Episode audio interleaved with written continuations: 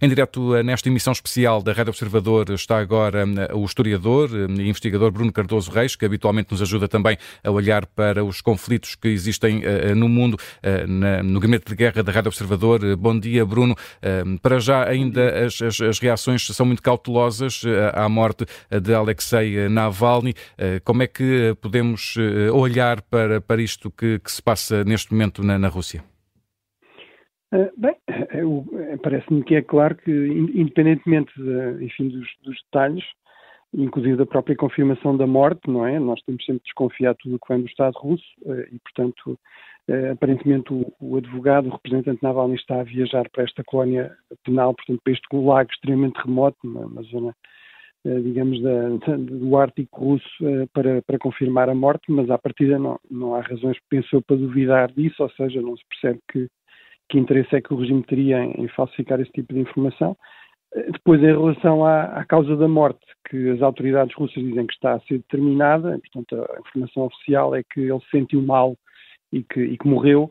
Eh, bem, obviamente, isso não merece nenhum crédito, não é? Portanto, à partida, eh, até prova em contrário, ele foi assassinado pelo Estado russo, não é? Portanto, ele, houve várias tentativas documentadas de assassinato, a mais famosa levou inclusive a que ele tivesse sido deslocado de urgência para a Alemanha para, para ser salvo de um envenenamento pelo Estado russo, que depois ele, com a ajuda do Bellingcat, aquele site, digamos, conseguiu provar, uh, através de uma série de indícios, enfim, de uh, números de telefone, de deslocações, etc., conseguiu, uh, conseguiu identificar exatamente os agentes dos serviços de informações russos que tinham estado envolvidos na tentativa de assassinato e, inclusive, conseguiram falar com um desses agentes eh, fazendo conta que, eram, que estavam a fazer uma espécie de balanço do que é que tinha corrido mal, eh, e portanto ele basicamente confessa eh, nessa chamada e explica o que, é que, o que é que eles fizeram, como tentaram envenenar, enfim, e o que, é que, o que é que do ponto de vista deles correu mal. Portanto, tendo em conta tudo isso, à partida, eu diria que até prova em contrário, realmente ele terá sido morto pelo Estado russo, mesmo que tenha sido por alguma razão, digamos, de saúde, obviamente, o facto de ele estar em prisões eh, péssimas, digamos, das mais duras do sistema penal russo, também não poderá, nunca seria bom para a sua saúde. Portanto, em última análise, a responsabilidade será sempre do Estado russo. Ou seja, quer seja de forma direta, quer seja de forma indireta. Exatamente. Portanto, e acho que as duas, as duas possibilidades têm de ser, têm de ser colocadas, não é? Uh, pseudo-eleições em março Uh, e, portanto, uh, isto é também, uh, provavelmente, não uma coincidência desse ponto de vista. É? Ele também já tinha sido deslocado para uma colónia penal mais remota, onde provavelmente hum. este tipo de ações é mais fácil, e, e, e, portanto, acho que isso não, não, é certamente uma coincidência. No fundo, é aqui uma espécie de demonstração, eu diria, de força e de fraqueza, ou seja, força bruta da parte do Estado russo, ele, isso ele, Putin de facto tem abundância, e depois de fraqueza no sentido que realmente ele tem tanto receio digamos, de, de, uma verdadeira oposição, eh, confia tão pouco na suposta popularidade que era suposto ele ter entre a população russa.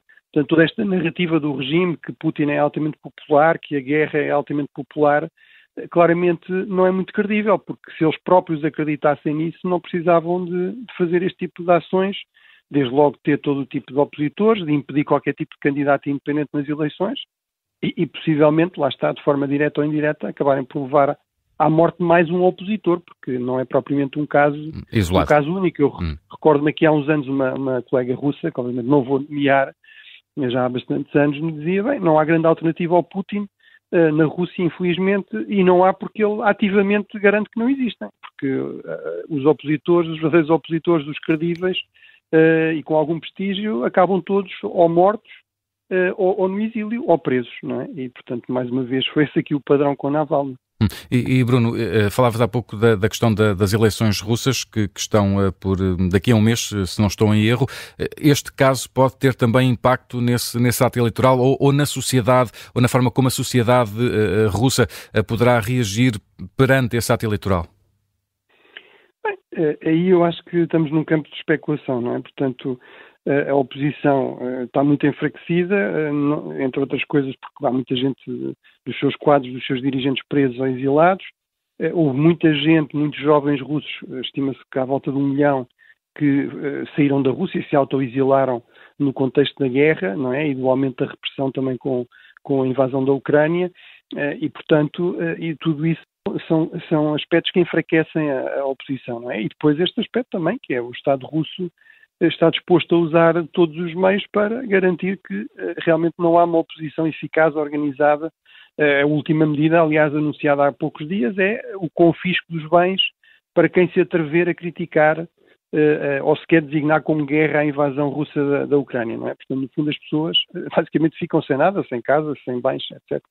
Portanto, tudo isso dificulta muito a vida à, à, oposição russa. É preciso uma grande coragem para ser opositor na Rússia e realmente o aparelho repressivo é muito pesado, está muito bem organizado, está muito bem financiado. É uma das grandes, é a grande prioridade do Estado russo, é garantir o funcionamento e o bom pagamento desse sistema de repressão e, portanto, acho que tudo isso, eh, sendo realista, tudo isso dificultará muito uma reação eh, da oposição. Agora, por vezes estas coisas acontecem, não é? Portanto, os regimes autoritários, no modo geral, parecem muito sólidos e duradouros até de repente às vezes entrarem em colapso.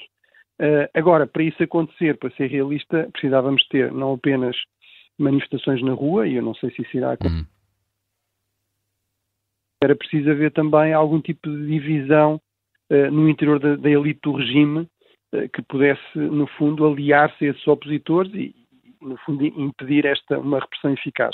Ora, isso não é muito crível, infelizmente, porque, uh, como dizia, aliás, o, o, próprio Navalny, era isso que o tornava tão, tão perigoso, como ele não só dizia, mas documentou muitas vezes, este é um regime profundamente corrupto, não é? Portanto, há muita gente a beneficiar com este regime, uh, no fundo, a enriquecer com este regime e que, se o regime caísse, provavelmente teria consequências graves do ponto de vista, por exemplo, criminal para muita, para muita desta, desta elite. E, portanto, uh, isso tornará sempre mais difícil a ideia de uma, de uma fácil, de um processo fácil de mudança de regime. Portanto, acho que, enfim, seria excessivamente otimista achar que haveria aqui garantidamente algo desse tipo. Vamos ver, vamos ver o que é que hum. existe em termos de, protestos, protestos organizados, se alguma coisa é possível ou não. Uh, não tenho dúvida que Navalny já era, e agora ainda mais é, uma, uma referência, um mártir para, uh, para aqueles russos que realmente querem uma Rússia livre, democrática. Era, era isso que eu te ia perguntar, Bruno. O que é que faz de, de Navalny uh, o maior opositor russo a esta figura a que ele é. Sabemos, como tu dizes há pouco, que, que, que uh, houve, várias, uh, houve várias, vários opositores russos que, enfim, morreram de, de, uh, de, formas suspeitas. O que é que faz de Navalny este, este opositor mais especial e que pode marcar mais a oposição a Vladimir Putin? Bem, o que, o que distinguia em, em, particular era a enorme coragem de nunca eh, ter aceito exilar-se, não é? Portanto, e realmente é preciso muita coragem, porque era bastante evidente que o Estado russo queria matá-lo, não é? Portanto, sobretudo depois deste último episódio, em que ele só se salvou in extremis quando realmente por pressão internacional, pressão da família, acabou por ser evacuado para a Alemanha e, e, portanto, depois de muitos meses eh, de convalescença, acabou por conseguir recuperar e, portanto, ele podia perfeitamente, toda a gente perceberia que ele eh, tivesse continuado no exílio, não é? E, portanto, mas ele insistiu em regressar, obviamente foi imediatamente preso, mal chegou a Moscovo.